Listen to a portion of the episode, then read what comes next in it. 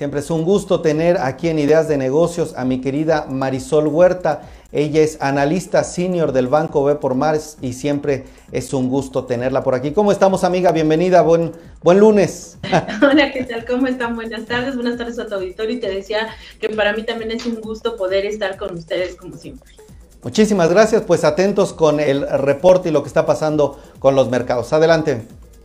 Pues mira, comentarte que el día de hoy los mercados finalizaron en terreno negativo. La semana anterior la verdad es que fue una semana bastante buena en las operaciones financieras, después de haber caído fuertemente a medida que se fue minimizando el riesgo por la variable Omicron en la que se señaló que era muy agresiva, se contagiaba muy rápido, pero bueno, su letalidad era menor, pues los inversionistas fueron aminorando el riesgo y en el balance semanal finalizaron con ganancias hasta del 4%, se fue recuperando bastante bien.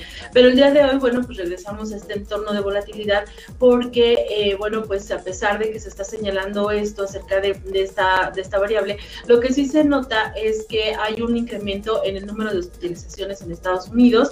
Hay estados que están señalando ya alerta máxima nuevamente porque se han dado muchísimas reuniones en las últimas semanas.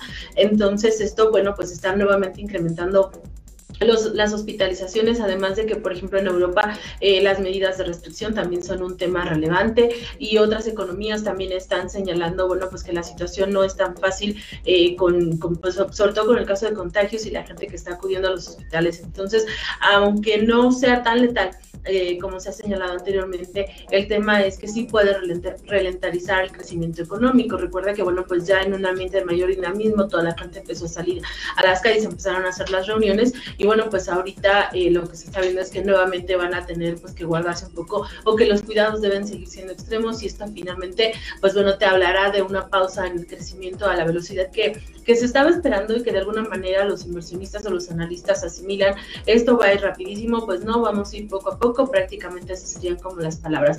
Y por otro lado, bueno, esta semana se lleva a cabo la reunión de la Reserva Federal, son dos días en donde se está esperando sobre todo que los, eh, las autoridades estén tomando medidas fuertes en el tema inflacionario.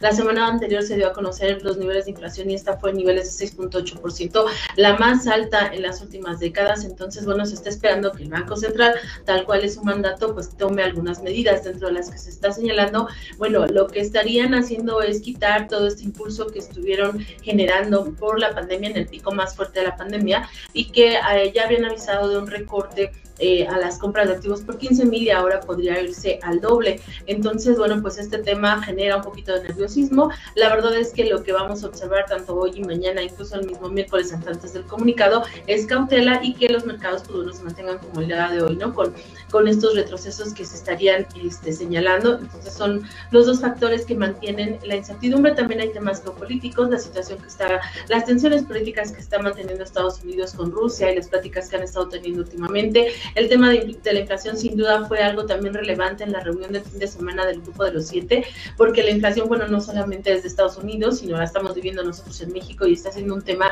a nivel global. Entonces ya fue un tema de discusión también por el grupo de los siete, cómo todas las economías pueden coordinarse.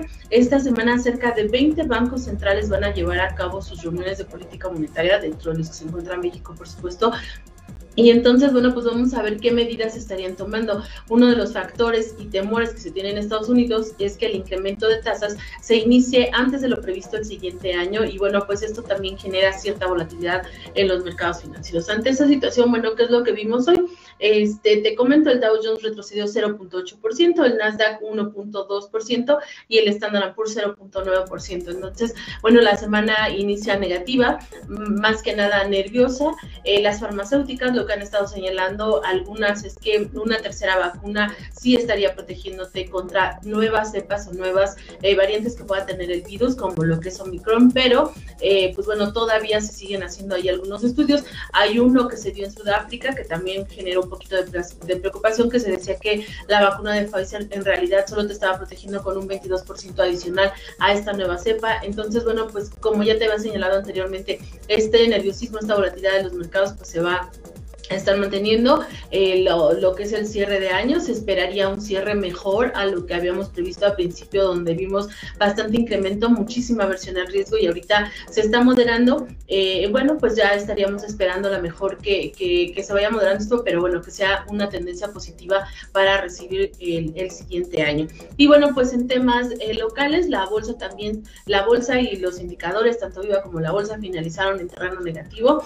Aquí, este, básicamente sí siguiendo el escenario internacional, esta cautela que se está notando y también la cautela con respecto a los bancos centrales de qué va a suceder en el tema de tasas de interés, qué es lo que se está observando, las presiones inflacionarias, entonces todo esto está generando también ese nerviosismo en el mercado local. Y bueno, por otro lado, seguro ya lo comentaste, pero bueno, está bien eh, volver a señalar esta agencia que está este, realizando la bolsa con esta empresa Sumed acerca de la, la posibilidad de seguir apoyando el cambio climático, una iniciativa de para apoyar a todas las empresas eh, para sus colocaciones sustentables de bonos verdes, consume. Entonces también nos parece algo interesante, relevante que tenemos que destacar, porque independientemente de toda esta volatilidad y de todas estas bajas que hay en el mercado, pues también hay que ver un poquito más de largo plazo y de largo plazo tenemos estas afectaciones al medio ambiente que definitivamente las empresas deberán estar cumpliendo hacia adelante y que para esto se están dando estas iniciativas, Miguel. Y bueno, pues esto sería lo más relevante en mercados financieros.